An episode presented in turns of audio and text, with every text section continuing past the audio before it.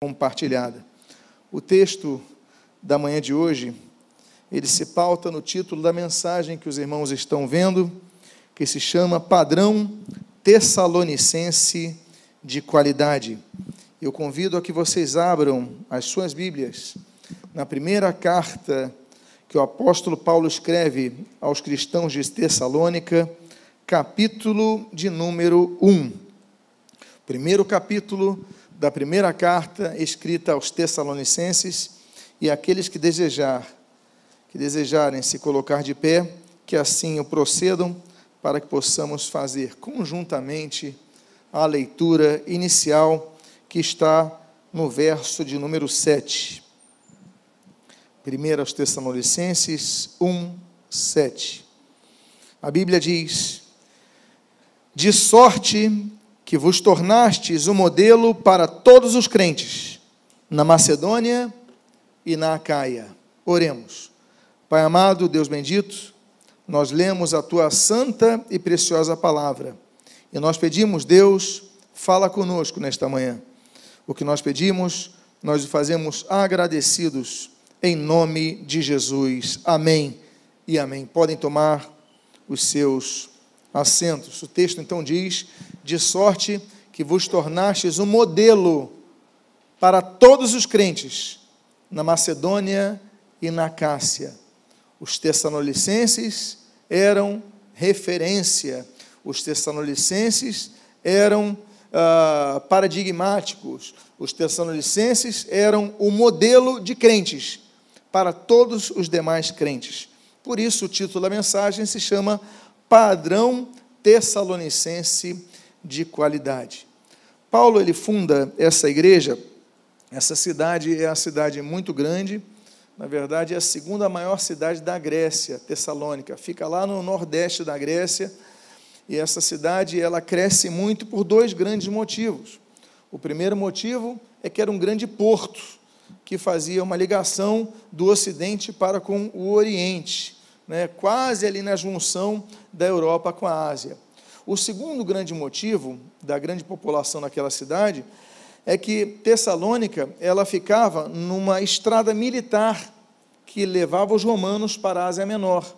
Então todo o grupamento militar geralmente passava para para não os que não pegavam barco, ou seja, que iam por estrada, passavam por Tessalônica para cruzar, e essa cidade então ela começou a crescer.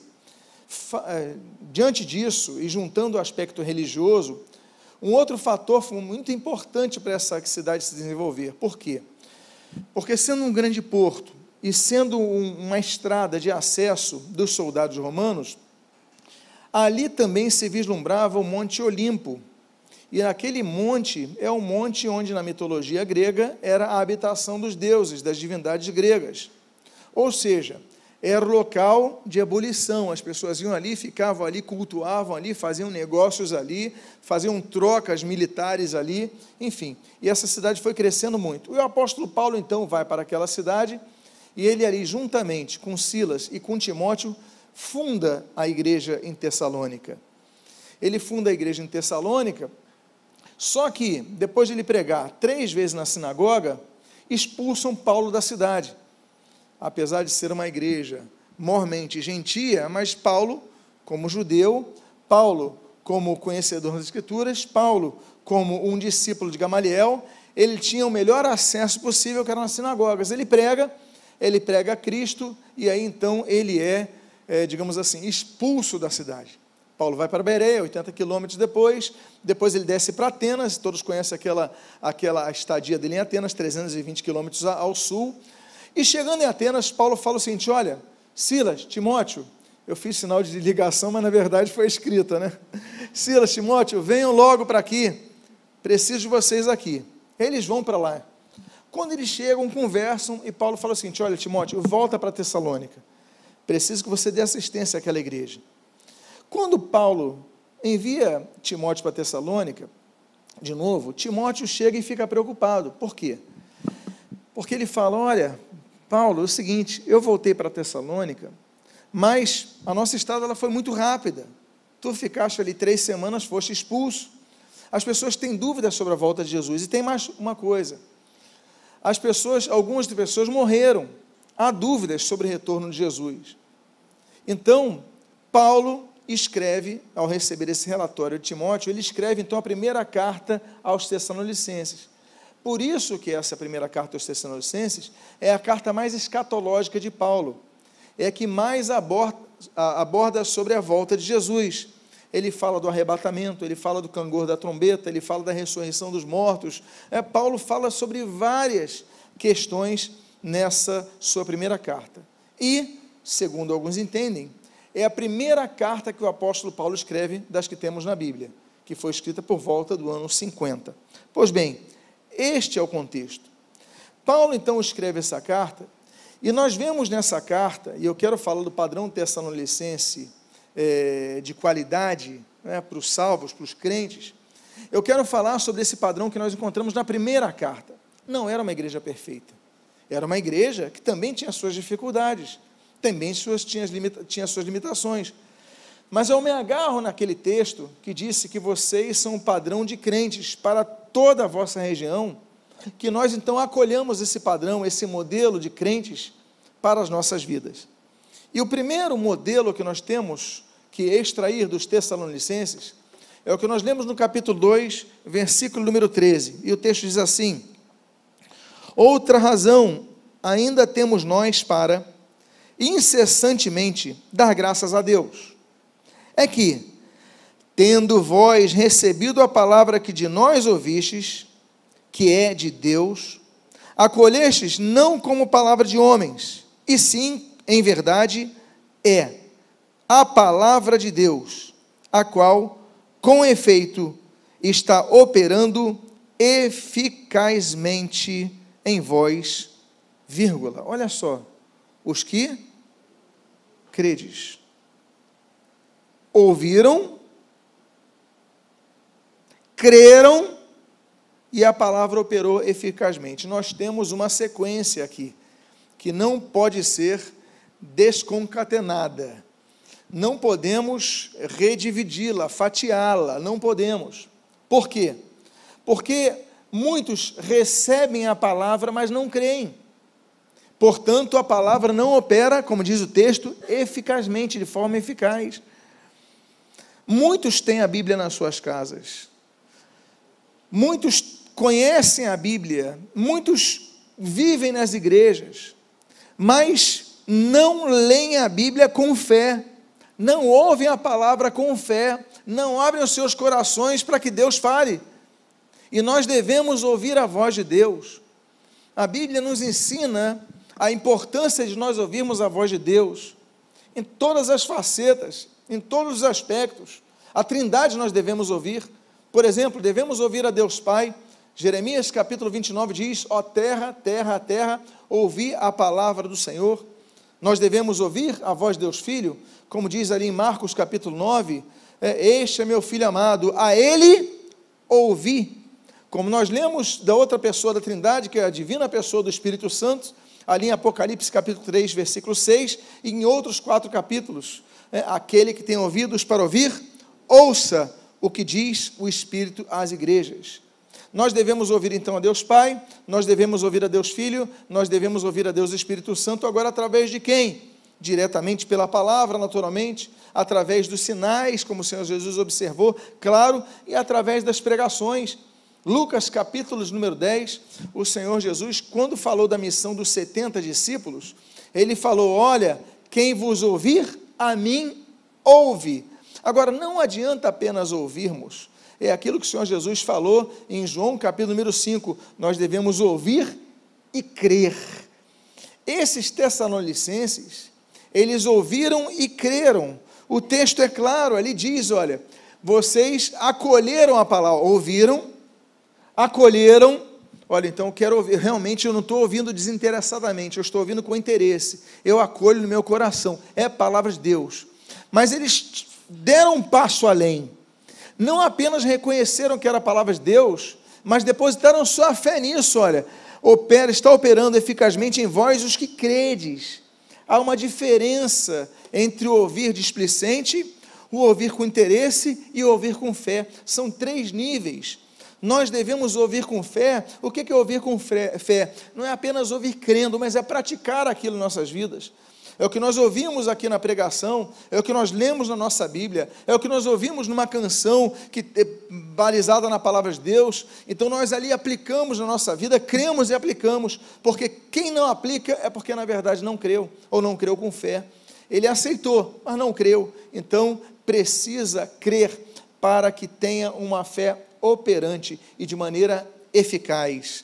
Eficaz é aquilo que cumpre o seu propósito. Há muitas coisas que nós não alcançamos, nós começamos, não alcançamos, porque nós ouvimos, nós acolhemos, mas não cremos. Eu te, eu te desafio a você embarcar nessa jornada de fé, a crer, a dar aquele passo quando Jesus chama, ainda que esteja no meio do mar, ainda que esteja no meio da tempestade, ainda que esteja numa embarcação, no meio de madrugada, é, é escuro, sem, sem, uma nu, sem, um, sem o clarão da lua, sem o clarão das estrelas, tudo escuro, totalmente escuro, nem lâmpada talvez tivessem por causa das águas apagando aquela lâmpada, mas Jesus falou: Vem, eu sei que tem o mar, mas eu sigo a Ele. Essa é a jornada de fé. O primeiro exemplo deles, então, é que eles acolheram a palavra, mas não apenas acolheram, mas deram o passo de fé, e por isso a palavra se operou eficazmente. O segundo padrão tessalonicense de qualidade que nós devemos aprender é o que nós lemos no capítulo 1, na, na primeira parte do verso número 9, quando a Bíblia assim registra: Pois eles mesmos, no tocante a nós, proclamam que repercussão teve o nosso ingresso no vosso meio, e olha só o que, que diz o texto. E como deixando os ídolos, vos convertestes a Deus, para servirdes o Deus vivo e verdadeiro. A ordem dos fatores altera o produto, altera o resultado. A ordem dos fatores altera. Por quê? Porque o texto diz: deixando os ídolos, vos converterdes a Deus.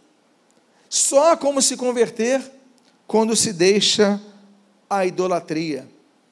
Amados irmãos, há pessoas que querem servir a Deus e continuam agarradas aos seus ídolos.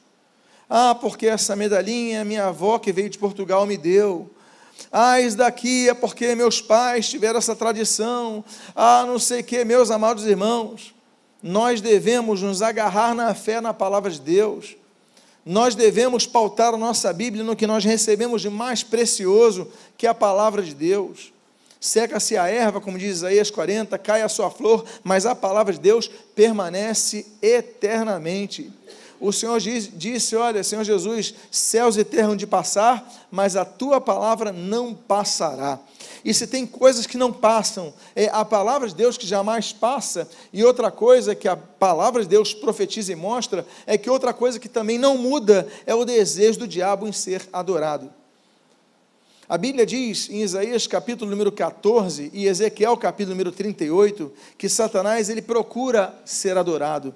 Ele quer ser adorado de toda maneira, e Deus sempre proibiu de maneira categórica a adoração ao diabo. A Bíblia diz em Êxodo capítulo 20 que a maldição ela acompanha a quarta geração da pessoa, mas as bênçãos de Deus acompanham mil gerações. Por que, que a Bíblia fala de mil gerações? E aí cremos nós, naturalmente, no sentido simbólico, mas porque a maldição fala de quatro gerações. E quando nós começamos a perceber questões familiares, problemas familiares, nós muitas vezes começamos a ver: olha, isso meus pais passaram, isso meus avós passaram. E se você for pesquisar, muitas vezes você pesquisa e a coisa está mais atrás ali possível. Por quê? Porque a Bíblia diz que a maldição da idolatria alcança quatro geração. É a única das maldições que alcança quatro gerações é a voltada à idolatria. Por quê? Porque ela tira o papel de Deus. Deus, a Bíblia diz em Isaías 42, não divide a sua glória com nenhum outro. A Bíblia fala em Isaías 44 e também em Isaías 45 que é inútil carregarmos o madeiro e pedirmos e clamarmos a um Deus que nada pode ouvir. É inútil as pessoas se dobrarem diante de uma estátua, diante de um quadro, diante de uma imagem. A Bíblia diz que é inútil é inútil, não somente é inútil, como há uma maldição atrás disso. Meus amados irmãos, a Bíblia diz, no 1 Coríntios, ela fala de maneira enfática sobre algumas questões. 1 Coríntios, Paulo diz no capítulo número 6 o seguinte: que os idólatras não herdarão o reino de Deus. Não há como idólatra entrar no reino de Deus. Primeira questão, capítulo 6. No capítulo 10, o apóstolo Paulo ele é mais incisivo ainda e ele diz que quem se prostra diante de uma imagem, que quem adora uma imagem, ele está adorando a um demônio, e ele diz assim: Não quero, pois, que vos associeis aos demônios. Ou seja, quem se prostra a uma imagem se torna sócio de demônios. Sócio de demônios. Alguém aqui gostaria de sê-lo? Aqueles que se prostram a imagens ou são, segundo a Bíblia. A Bíblia é muito enfática, então, no capítulo 6, a Bíblia é muito enfática no capítulo número 10 sobre as questões da idolatria. E é aí por isso que nós vemos que a idolatria é algo terrível. Nem no céu, se nós aqui somos tentados a nos prostrarmos aos ídolos desse mundo, aos ídolos que sempre ao longo da história procuraram adoração, nós temos que entender, desde o início foi assim. A Bíblia diz em Apocalipse, capítulo número 12, que naquela visão que João tem da queda de Satanás, a Bíblia diz que aquele dragão arrastou um terço das estrelas do céu, ou seja, um terço dos anjos acompanharam a rebelião de Satanás na busca pela sua idolatria, pela sua adoração, pela sua projeção, como estabelece ali o, o texto de Ezequiel capítulo 38. Eu quero dizer aos irmãos: não, nós queremos servir a Deus, mas não há como servirmos a Deus sem nos, não nos convertermos, e não há como nos convertermos se não deixarmos os ídolos. Coloque novamente o texto ali, porque eu quero colocar essa ordem para vocês. Olha, primeiro, vou de trás para frente, servir a Deus. Quantos aqui querem servir a Deus? Para servir a Deus, você tem que se converter. Há pessoas que podem servir a Deus sem se converter. Bom, há pessoas que estão servindo na igreja sem se converter. Mas é uma diferença. Servir na igreja é uma coisa, servir a Deus é outra coisa. É, ser usado por Deus é uma coisa, Deus usa quem quiser. Deus usa o próprio diabo, Deus usa o Judas, Deus usa uma mula, Deus usa, usa o Ciro, Deus usa quem quiser para fazer a sua vontade, estabelecer a sua vontade. Esse é um fato. Agora, servir a Deus, como a Bíblia diz, de coração, de alma, da alma, não, não pode servir se não se converter. Agora, para se converter, volto mais um ponto, tem que deixar a idolatria. Então, meus amados irmãos, nós vemos que coisa forte é essa que nós devemos nos apegar em relação ao exemplo dos Tessalonicenses. Eu volto a dizer, os Tessalonicenses viam ali o Monte Olimpo, o Monte dos Deuses. Eles cresceram falando ali estão os deuses, mas eles abandonaram a idolatria. Então não importa as suas origens, não importa o seu histórico, seja como os, Tessalonicenses e deixe de lado a idolatria. Há um terceiro exemplo tessalonicense, um terceiro padrão tessalonicense que nós devemos seguir está nesse texto do capítulo 1, versículo de número 3. A Bíblia diz assim: recordando-nos diante do nosso Deus da operosidade da vossa fé, da abnegação do vosso amor e da firmeza da esperança em nosso Senhor Jesus Cristo. Se recordou de quê? De algumas coisas que os Tessalonicenses, e Paulo, quando escreve, escreve lá de Corinto. Ele se recordou: olha, eu estou lembrando três qualidades de vocês, só nesse texto daqui: operosidade da fé, abnegação do trabalho, do amor e firmeza da vossa esperança. Meus amados irmãos, eu coloquei o termo grego ali, ergon, ergon, que está traduzido como operosidade, é trabalho. Né? Daí vem teste ergonométrico, aquilo é um trabalho que causa esforço, ou seja, teste de esforço, é ergonométrico, ergon, ou seja, é um trabalho que gera esforço. Os tessalonicenses eram cristãos que trabalhavam esforçadamente. Há pessoas que só trabalham se isso não lhe, não lhe custar uma gota de suor, não é verdade? Mas nós então nos esforçamos para seguir a Cristo. Às vezes, irmãos vêm de longe servir a Cristo, mas servem com amor, com empenho, com. Às vezes a pessoa acorda cedo para estar aqui na obra. A pessoa, às vezes, chega aqui e ainda um líder fala assim: olha, vou puxar a tua orelha, porque você fez dessa forma, daquela forma. E você, então, às vezes, mas está ali trabalhando com suor. Por quê? Porque para fazer a obra de Deus, nós devemos fazer com esforço. Não, não espere fazer a obra de Deus de maneira cômoda. Ele fala: olha, é, é ergon, né? ou seja, um trabalho com esforço. Nós aprendemos a importância do trabalho. Gênesis capítulo 3, com o suor do teu rosto, você vai o quê? Comer o teu pão nós devemos comer com o suor do rosto. Não é fácil, a vida não é fácil. É verdade? A Bíblia diz ali em Gênesis capítulo 31 que Jacó, para alcançar seus objetivos, ele trabalhou 20 anos, sete anos, apesar de não querer fazê-lo por Leia, sete anos ali por Raquel e mais quatro anos pelos rebanhos. Ele trabalhou 20 anos para conquistar os seus projetos. E a gente não quer trabalhar? A gente só quer ficar na, na vida fácil e confortável, nós devemos aprender a trabalhar. O apóstolo Paulo diz em 1 Coríntios, capítulo número 15, olha, que eu trabalhei muito mais do que vocês, Paulo falando para os coríntios, né, mas nem assim deixei de servir ao Senhor. Ele fala ali em 1 Coríntios capítulo 16, olha, porque uma porta muito grande e oportuna se me abriu de trabalho, mas, enfim, eu estou indo para lá, estou indo trabalhar. Por quê? Porque a porta que Deus abre é porta de trabalho. Há pessoas que querem a bênção. Deus me dá um emprego. Deus dá um emprego e a pessoa chega atrasada no emprego porque dormiu até mais tarde. Poxa, não quer se esforçar? É? Toca ali a, o horário, você é o primeiro a sair, quer chegar logo em casa. Poxa, não pode então arrumar nem o que você, né, a sua mesa antes de sair. Né? A pessoa quer a bênção, quer o trabalho, quer o salário, quer o cargo, mas não quer, é, não quer se esforçar em nada. Só quer fazer exatamente o que está naquele quadradinho. Então nós não podemos ser assim. Por isso que eu falo o seguinte: a, a igreja de Tessalônica é uma igreja exemplar mas não é perfeita. Tanto não é perfeita que os irmãos se lembram que Paulo escreve a primeira carta, porque muitos irmãos estavam preocupados com a vida após a morte, com a volta de Jesus, ele escreve a primeira carta. Aí depois Paulo recebe um outro relatório. O relatório é o seguinte: olha, como Jesus vai voltar logo, tem irmãos que deixaram de trabalhar e estão vivendo às custas de outros na igreja.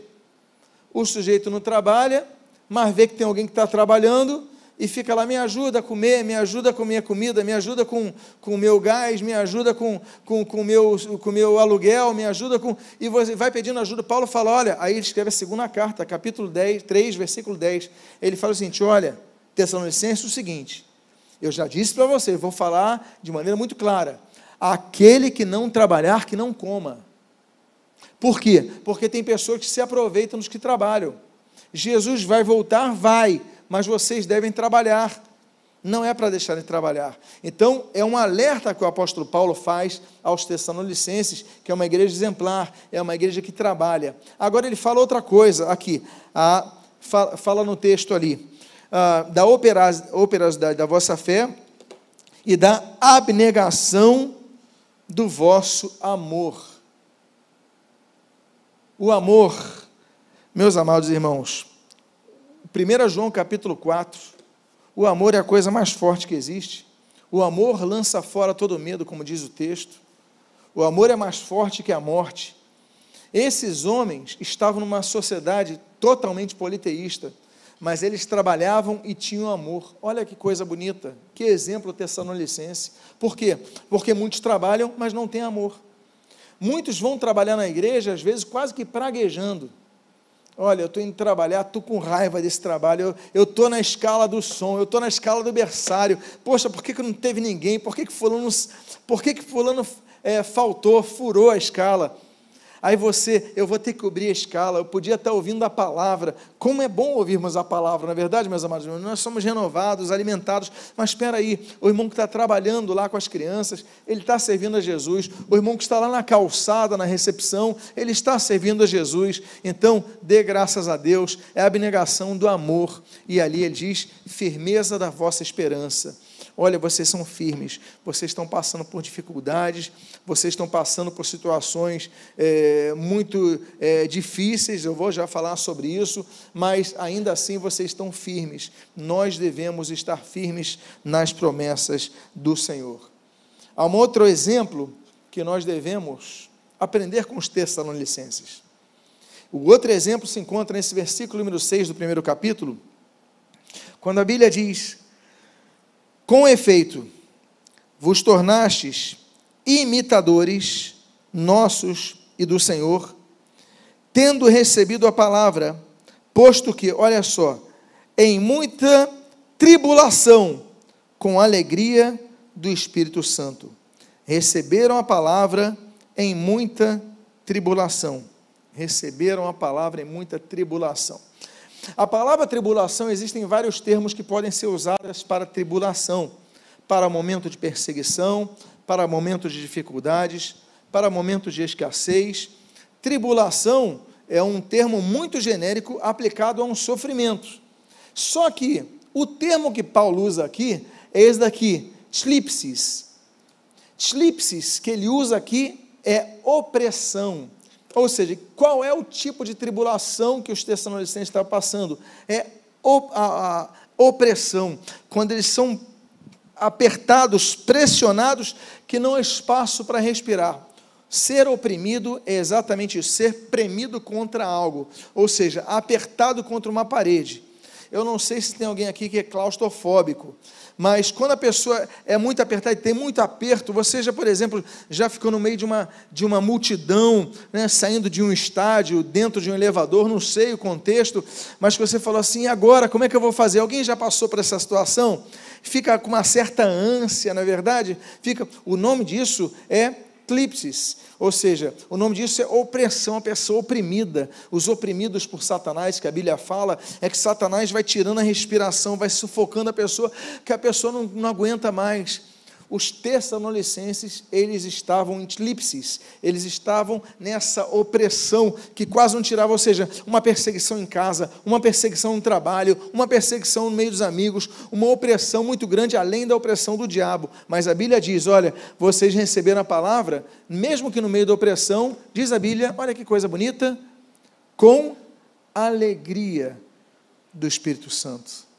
Parece uma incoerência mas nós aprendemos com os Tessalonicenses que, ainda que nós estejamos oprimidos, pressionados de maneira intensa, nada pode tirar essa alegria que Deus depositou em nosso coração.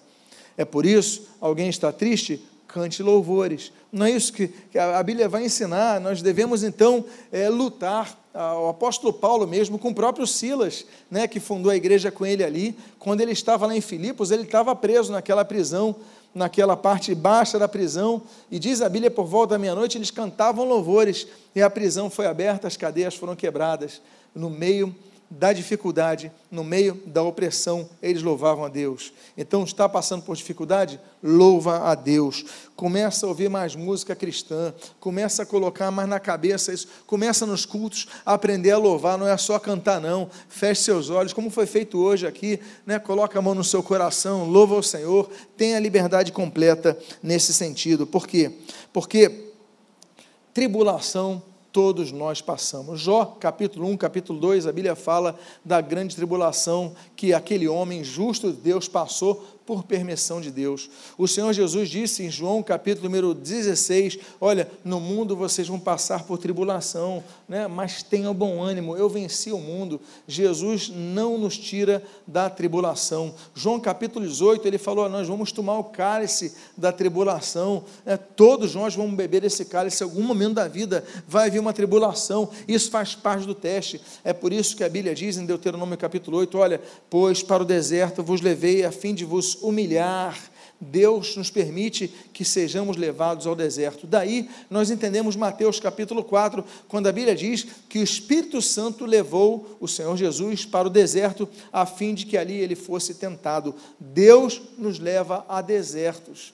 E é por isso que o apóstolo Paulo, então, ele fala, juntamente com, com Barnabé, ele fala: olha, para nós entrarmos no reino de Deus, importa que nós passemos por tribulações Deus não nos tira das tribulações. O que Deus faz é demonstrar que está presente conosco, mesmo no deserto. Ainda que no deserto aparecerá aquela coluna de fogo, aquela coluna de fumaça, ou seja, ainda que estejamos deserto, a sua direção estará conosco. E outra coisa, ainda que estejamos deserto, a sua alegria nos renovará. Por isso que a Bíblia diz, segundo Neemias, nós lemos ali, que a alegria do Senhor é a nossa força. Diga à pessoa que está ao seu lado: se fortaleça na alegria do Senhor.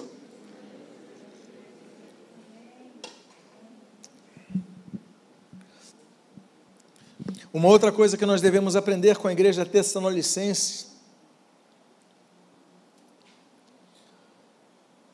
é o que nós lemos aí nesse texto de capítulo 1, versículo 9, na sua segunda parte, quer dizer, o versículo 9 e o 10, e depois o capítulo 5, versículo 2. Eu vou ler os dois textos. Deixando os ídolos, vos convertestes a Deus, para servirdes o Deus vivo e verdadeiro, e olha só, e para aguardardes dos céus o seu Filho, a quem ele ressuscitou dentre os mortos, Jesus, que nos livra da ira vindoura. Capítulo 5, versículo 2. Irmãos, relativamente aos tempos e às épocas, não há necessidade de que eu vos escreva, pois vós mesmos estáis inteirados com precisão de que dia do Senhor vem como ladrão de noite. Amados irmãos, a igreja tessalonicense, ela é um padrão para nós, por quê? Porque aguardava o retorno de Cristo uma das coisas que começa a demonstrar, começa a demonstrar que a igreja está ficando morna, gerando uma mornidão fatal, é quando ela deixa de crer na volta de Jesus, deixa de anunciar a, volta de Jesus, deixa de pregar sobre a volta de Jesus. Essa igreja, ele falou: Olha, eu estou inteirado que vós sabeis com precisão que o dia do Senhor será como ladrão pela noite, ou seja, quando ninguém esperar, Jesus vai voltar. A Bíblia fala e mostra sobre os sinais que estão cada vez mais claros sobre a volta de Jesus. Há vários sinais que estão se cumprindo nos nossos tempos. Daniel, por exemplo, capítulo 12, a Bíblia fala que no fim dos tempos a ciência se multiplicaria. A ciência, a cada cinco anos, ela praticamente duplica o seu conhecimento. O conhecimento dos últimos cinco anos é maior do que o conhecimento dos últimos 20 anos, que é maior do que o conhecimento dos últimos 100 anos. Porque o texto diz: a ciência vai se multiplicar, esse é um dos sinais. Outros sinais, nós lemos ali em Mateus capítulo 24, por exemplo, nós temos, por exemplo, o surgimento de falsos cristos, falsas pessoas que estão aí demonstrando, através de tantas tantas seitas, tantas religiões dizendo-se o Cristo, o Cristo Salvador, e aí isso daí já tem sido profetizado pelo Senhor Jesus, Mateus 24. O próprio Mateus 24, ele fala, por exemplo, um outro sinal sobre o florescimento, o surgimento da figueira, que, ela, que, ela, que ela brotou, né? a figueira, ele falou, quando a figueira brotar, estará próximo o verão. A figueira é a é, linguagem bíblica para Israel. Israel brotou no dia 14 de maio de 1948, às 6 da tarde, naquela que hoje é a Avenida Rothschild, número 16, foi declarada a independência do Estado de Israel. Naquele dia de maio de 1948, o cronômetro de Deus voltou a soltar-se.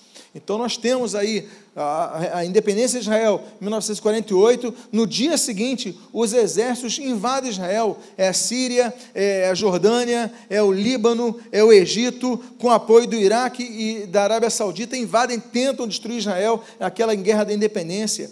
Israel é um estado que tinha nascido há um dia, eles nem conseguiram celebrar direito, já tentaram destruir Israel não fosse o apoio da então Tchecoslováquia, enviando rifles velhos da Segunda Guerra Mundial, eles não teriam, eh, não teriam apoio. Se não fosse o envio de aviões eh, muito utilizados pelos, pelos americanos, eles não teriam conseguido, mas Deus milagrosamente sustentou Israel na guerra de 48, 49, na guerra de 56, na guerra eh, do, do Yom Kippur, por exemplo, em 73 Israel é o relógio de Deus.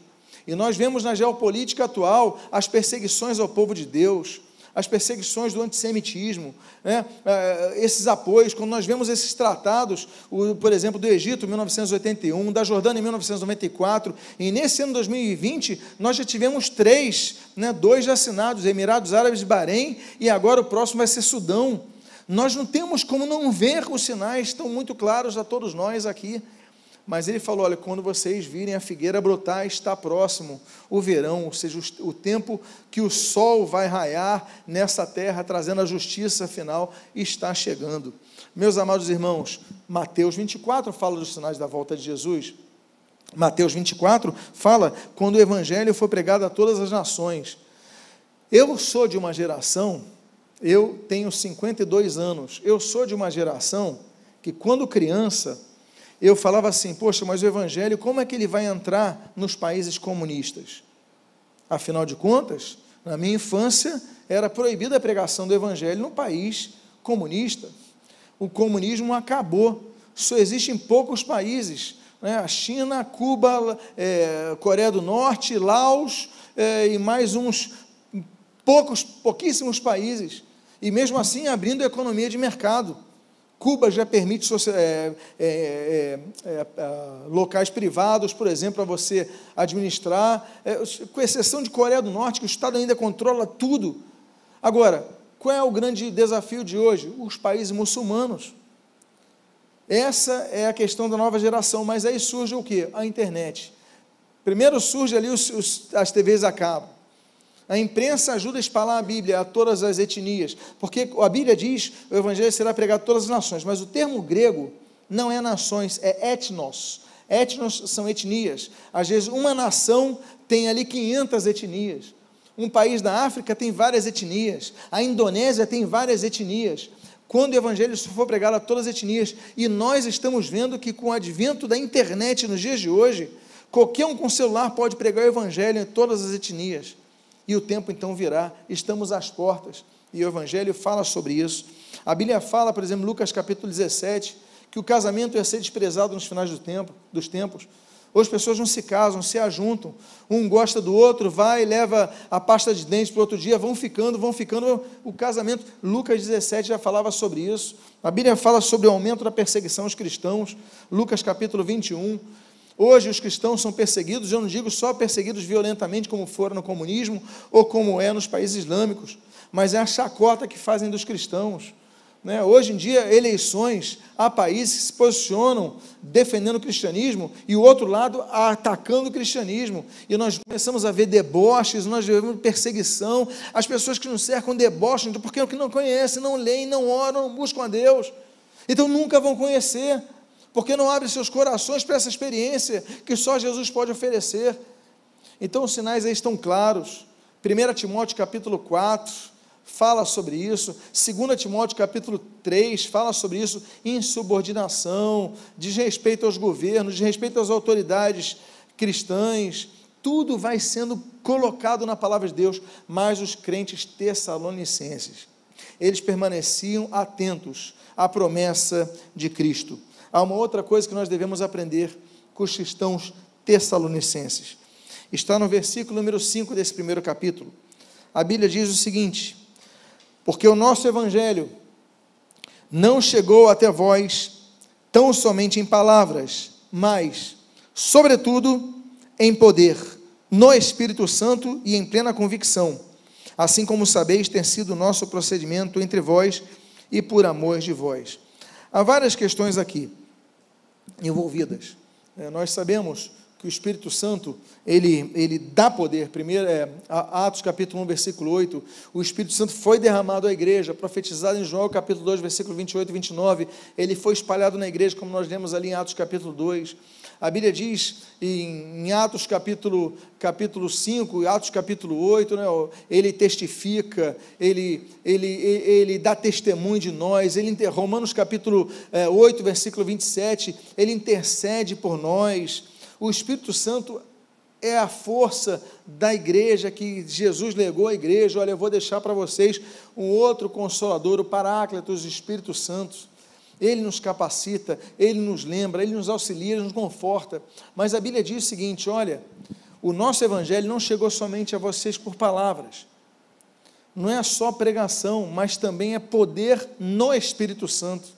Por quê? Porque muitos operam poderes malignos. Há pessoas que estão manifestando poderes malignos. Ah, mas o diabo pode operar milagres segundo a Bíblia? Sim. Nós vemos isso, por exemplo, na, na, na, nas varas de Janes e Jambres ali no Egito, que se transformaram em serpentes. A Bíblia diz sobre aqueles espíritos, né, como sapos ali, que serão soltos é, no final dos tempos, com é, operação de poderes e maravilhas. Eles conseguem fazer milagres, eles conseguem fazer sinais, mas o que, que eles têm contra? Eles são do anticristo, eles são contra Cristo, eles não pertencem a Cristo. Então ele falou: olha, chegou essa palavra a vocês, não apenas a palavra pregada, mas manifestação de poder do Espírito Santo, ou seja, que vem de Deus e em plena convicção que gera fé. Porque quando o poder de Deus é manifesto, então as pessoas têm fé, começam a ter fé na palavra. Ele fala: e esse é o procedimento que eu tenho visto em vós, plena convicção. É por isso que o Senhor Jesus fala, Mateus capítulo 22, versículo 29, errais, não conhecendo as Escrituras e nem o poder de Deus. Parte da igreja só conhece as Escrituras não quer saber de poder de Deus, não crê em milagre, não ora por milagre, não pede inter intervenção de Deus, não pede cura divina, não pede nada, porque não crê, só pregam. Vão lá, tem homilia de domingo, vão lá, leem, às vezes nem pregam, só leem um discurso escrito e vão embora. Só conhecem a palavra. Outros só conhecem o poder de Deus, não pregam, não estudam, não se aprofundam, simplesmente vão lá, só querem orar, só querem, e glória a Deus por isso, mas não é tudo. O Senhor Jesus falou: errais, não conhecendo as Escrituras nem o poder de Deus. Portanto, quem só conhece as Escrituras ou só conhece o poder de Deus está errado, segundo Jesus. Nós devemos conhecer os dois aspectos. Por isso que ele falou: a igreja de Tessalônica é uma igreja exemplar. E aí, eu vou para o meu último versículo, o meu último texto, do versículo 6, no seu início, o 7 e 8 desse capítulo 1. A Bíblia diz: Com efeito, os tornastes imitadores nossos e do Senhor, de sorte que vos tornastes o modelo para todos os crentes da Macedônia e da Caia, porque de vós repercutiu a palavra do Senhor, não só na Macedônia e na Caia, mas também por toda a parte se divulgou a vossa fé para Deus, para com Deus, a tal ponto de não termos necessidade de acrescentar coisa alguma. O apóstolo Paulo ele diz em 1 Coríntios capítulo 11, versículo 1, Sede meus imitadores, assim como eu sou de Cristo. O apóstolo Paulo escreve aos Efésios no capítulo 5, dizendo assim, olha, sede imitadores de Deus. O autor da carta dos Hebreus escreve no capítulo número 6, olha, sejam imitadores daqueles que, pela fé e longanimidade, herdam as promessas. Nós devemos imitar outras pessoas, como elas imitam a Cristo. Procure imitar a pessoa que está do seu lado, à sua frente, da sua igreja, algum, alguém da sua família, à medida que ele ou ela imitam a Cristo. A Bíblia diz: olha, vocês se tornaram imitadores nossos, de quem? Paulo, Silas e Timóteo, vocês estão imitando a gente. Muito bem, aí do Senhor, ou seja, o foco principal, né, o autor e consumador da nossa fé, da nossa fé, o exemplo maior. Aí ele falou: como vocês nos imitaram, como nós imitamos a Cristo, vocês se tornaram modelos para todos os crentes, não só da Macedônia e da Caia, mas de todos, de modo que vocês são um padrão de fé. A minha pergunta é: a pessoa que está do seu lado pode te imitar? Você pode dizer à pessoa que está do seu lado: pode me imitar, seja como eu. Talvez você seja uma pessoa tímida, não tivesse nem coragem de falar isso, não é verdade? Porque o tímido, ele pode até entender isso, mas ele vai falar, pode me imitar, que eu garanto, não é verdade? Mas que você possa dizer à pessoa que está do seu lado: olha, me imite como eu imito a Cristo, pode me imitar. Eu estou no caminho agora, o que eu falhar, você não me imite, né? naquilo que eu não for um bom exemplo, não me imite, mas me imite me imite na ministração do louvor, no desenvolvimento da técnica, na evangelização, no amor às pessoas, na oração, na intercessão, no jejum, nas demais atividades, exercícios espirituais, na pregação da palavra, no estudo da palavra, no amor é, pelas almas. Imitem os cristãos, a ponto que os outros vejam vocês como modelos. E aí? Eu finalizo, eu falei que finalizei com esse texto, mas eu vou finalizar com o capítulo 5 que diz o seguinte, então, que é o caminho final que eu vos passo. 1 aos Tessalonicenses, capítulo 5, versículos 17 e 19, diz assim: Orai sem cessar, não apagueis o espírito. Esses cristãos de Tessalônica já eram exemplares. Já eram exemplo para Macedônia, para Caia, para todos. Tal ponto que Paulo falou no texto que nós lemos: olha, eu não tenho necessidade de acrescentar a vocês coisa alguma.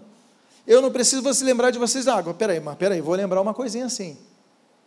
Vocês estão muito bem, mas tem duas coisas que vocês têm que ter atenção: orar sem cessar e não apagar o espírito.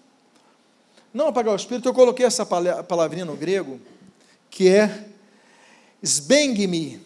Sbengme é o ato de jogar algo para apagar o fogo, que pode ser água, pode ser terra, ou pode ser algo que jogue é, ar abafando ali, você joga um tecido e tal e vai apagando fogo ali. Não importa.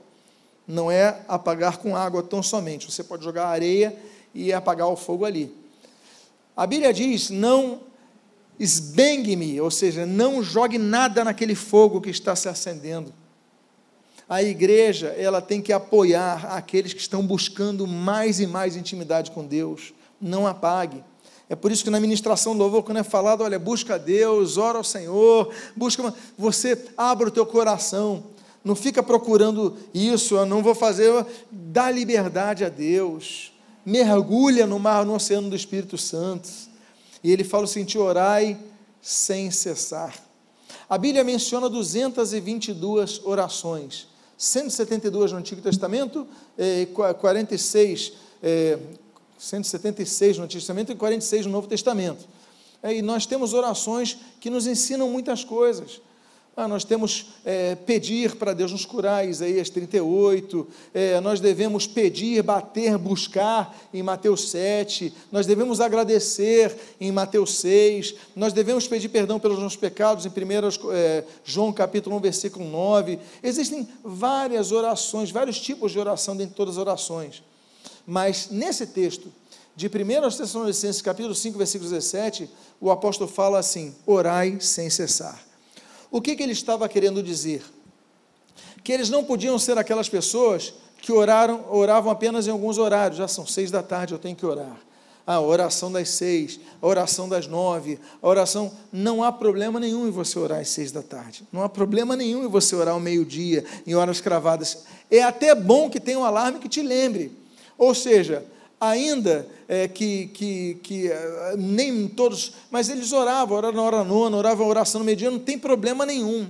O que Paulo está dizendo é o seguinte: não orem apenas nesse momento, chegou a hora de orar. Não, ore em todo tempo, esteja em espírito de oração. Então você está dirigindo o teu carro ali, aproveita e começa a agradecer, e começa a pedir, começa a interceder por alguém. Você está no ônibus, no metrô, começa a fazer isso. Você está nos afazeres domésticos, começa a fazer isso. Você, claro, está no seu trabalho, você está trabalhando, mas em algum momento ali você tem um tempo livre, começa a interceder por algo, um, um contrato, como a irmã falou, uma venda. Ela falou assim: Eu oro todo o tempo, estou orando há muito tempo, mas ela perseverou e Deus lhe deu vitória nós devemos então orar em todo tempo. E ali o recado do apóstolo Paulo àquela igreja que, olha, a gente pode dizer assim, para essa igreja aqui dá para bater palmas, né, como diz aqui o ditado.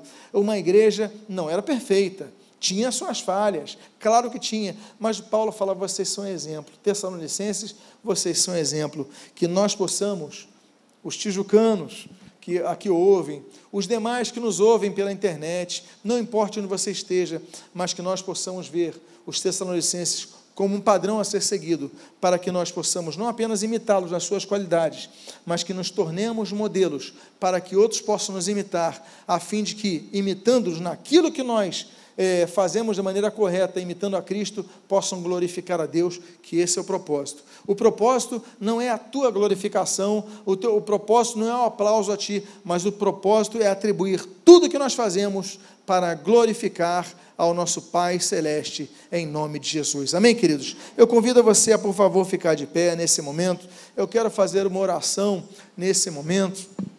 convidando você ao ficar de pé, a fechar os seus olhos. Eu quero orar ao Senhor. Pai amado, em nome de Jesus,